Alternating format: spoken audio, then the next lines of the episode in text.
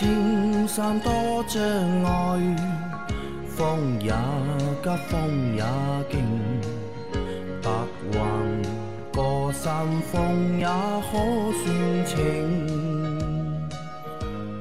莫说水中多变养车修车乐趣多，开车用车没烦恼。大家好，欢迎收听老秦汽修杂谈，我是老秦。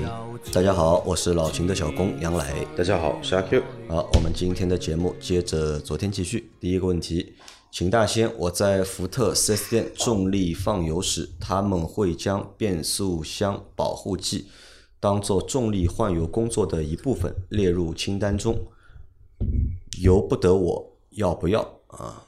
他想来问这样的一个问题啊，就是在换变速箱油的这个过程当中啊，四 S 店把变速箱保护剂也算在里面了，有没有这个必要？嗯，这个呢，可能你可以说它是强制消费、捆绑销售，啊，对吧？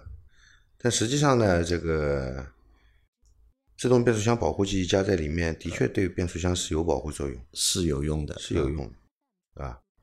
那么如果你一定要不要的话呢，你可以跟他说，啊，啊，我不需要这个东西，你把这个价钱给我去掉，这个东西你不要给我加，啊，你也可以提出这个要求，嗯。啊，但是实际上呢，加了这个东西以后呢，的确是有保护作用，是有保护作用啊，不是智商税对，啊。好的啊，啊再下一条，听到领克这个放油，这里我想起了我做保养时，有些店的师傅会拿气枪吹，然后是会多放出一点机油出来，有些店不放油就让重力放，然后放的过程当中检查一下胎压，顺便加个气，然后就上机滤后加油。想问一下秦师傅，放机油有没有必要吹出更多的旧油？下次保养如果师傅不吹，我要不要提醒师傅吹一下旧油？祝节目长红。这个问题我之前也纠结过，啊、你也纠结过因为为什么呢？因为气枪吹，啊往那个加油柱呃加油盖里面吹，确实能大概再多吹个一百毫升左右，一百毫升一百毫升左右，你再吹个零点一升左右。但是呢，到后面呢，我想起来这么一件事情，它这个气泵里面的叫那个那个那个叫分离器，啊，它换过吧？如果说那个它的气泵里面的那个叫那个那个叫有空水气分离器，它如果说一直不换的话，你去感觉一下，吹出来的气垃圾都吹进去了，对吧？并不是垃圾，是里面的水。嗯很多气箱的话呢，它一边吹里面是一边在喷水。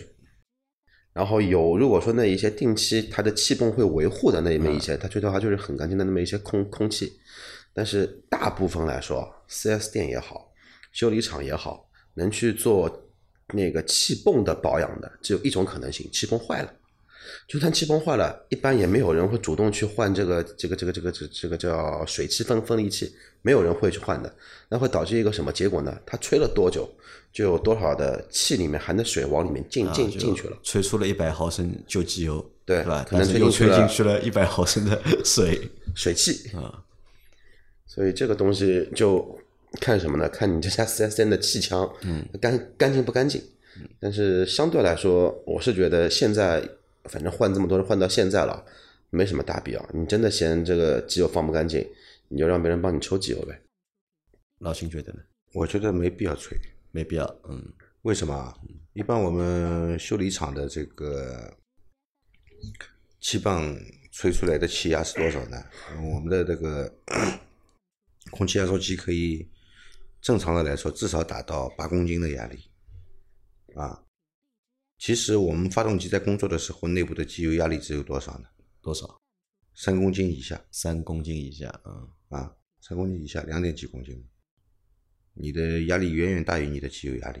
你这样去吹的话，其实对发动机内部并不一定是好事并不一定是好事情，所以就没有必要去吹啊。再说了，我们在更换机油的时候，发动机内部的机油不可能完全更换干净的。新的机油里面也是允许混合百分之十的旧机油的，是允许的。那里面残留的那些油，根本就不会有百分之十那么多达不到的，对吧？啊。对，所以没有必要去纠结这个问题。没有必要。啊，好的啊，那你下次去做保养的时候，也不要拉着别人帮你来吹这个东西了。好，再下一条，三位好，卡罗拉新车一年一万公里，前几天上高速前自己检查出轮胎上有颗钉子斜着扎进去的，我拔出来发现不漏气，就跑了几公里，到现在也没啥异常。请问这种有什么隐患吗？该怎么处理？哦，关于轮胎扎了钉子以后，你拔出来了，发现没有漏气，嗯，那就不用过多的担心了。啊，轮胎如果扎漏了，那么需要去补胎，嗯对吧？呃，钉子扎在橡橡胶里面也没有扎漏，那么也不会漏气，呃，也就不用过多的担心了。只要去不漏气补的话嗯，你也没扎漏，补什么呢？嗯，难道把它戳漏了再补起来吗？不没也没必要吧，对吧？只要不漏气就不要去管对它。对，再下一条，三位好，我在黑龙江，这里冬天晚上有零下三十多，接近四十度的温度。我没有车库，这样的温度把车子放在室外会不会冻坏了？放上一个冬天，每天发动一下会出什么问题吗？零下三十多度，有一个月的时间吧。再问一点，卡罗拉二零二一款，我用的是原厂零 W 二零的机油，一九年买的车，原防冻液能达到要求吗？这样可以放在室外过冬了吧？万分感谢。在极寒地区，嗯，车会不会被冻坏？呃，首先你用这个零 W 二零的机油，嗯啊、应该是可以应对到你这样的一个温度的，嗯，因为零 W 开头的机油可以应对到零下三十五度零下三十五啊。如果你到零下四十度的话，可能机机油的这个低温流动性会受到影响的。嗯，所以说这个停在户外的话，还是有这个问题的。因为目前来说，这个机油这个低温流动性最好的也就是零了。也就零啊，没有见到负数的，对吧？那最好的也就是零了，好吧？它说能够一般来说零能够应对的就是零下三十五度，嗯啊。那么再讲讲防冻液啊，这个防冻液嘛，顾名思义，它是冬天可以防冻。嗯那么防冻液呢，你看市场上有很多车子，它这个原厂的防冻液，有的是零下二十五度的，有的是零下三十五度的，有的是零下四十五度的，对吧？那么我觉得你这个有可能要达到零下四十度的这个停车环境呢，那么你至少要使用到零下四十五度这个标准的防冻液，要不然你的发动机水箱、水泵都会被冻坏的。要用零下四十五度的防冻液。嗯好的，那他当中还有一句啊，他说放上一放上一冬天，每天发动一下，嗯会出什么问题吗？他是不是指每天要去发动一下这个车？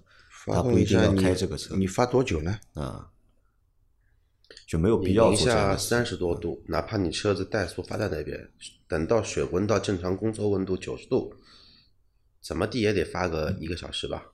一个小时应该不要，一个小时不要的零下三十度，啊，不要的。我估计二十分钟到半个小时之间能够达到正常水温。但有这个必要吗？如果你不开的话，发起来嘛就去开呀，啊，发起来原地怠速干嘛呢？如果你不开不需要用车的话，那也没必要每天去动一下这个车。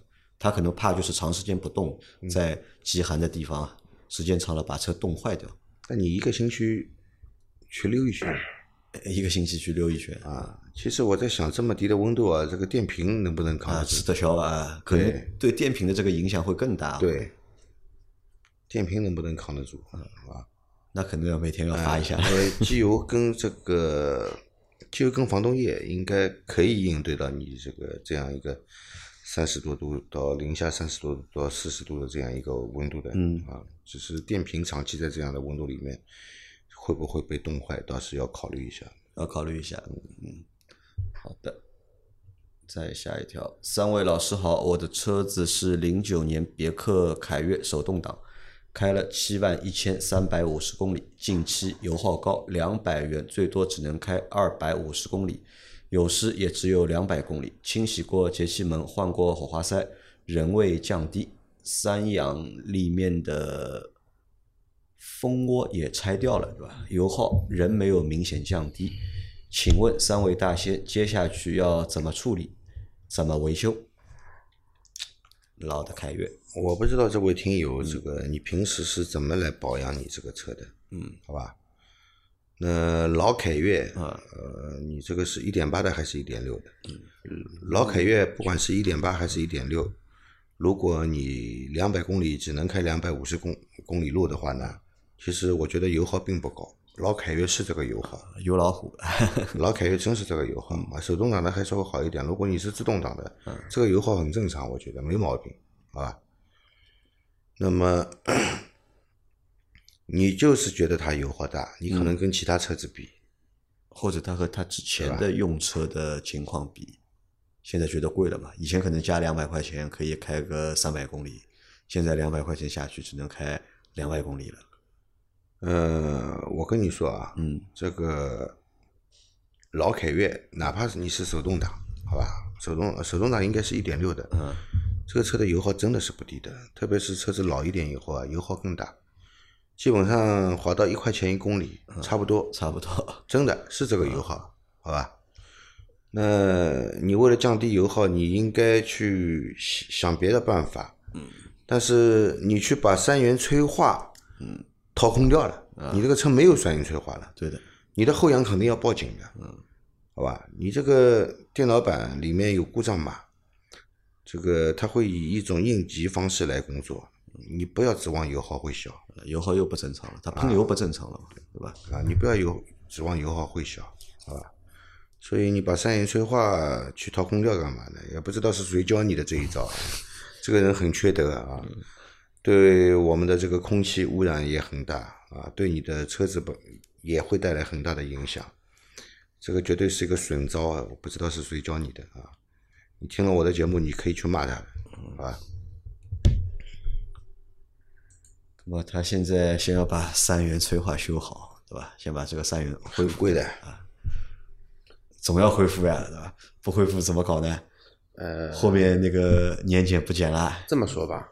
零九年的凯越啊，现在的这辆车的残值，嗯，说不定就比他去买个新的三元催化稍微贵一点，稍微贵一点。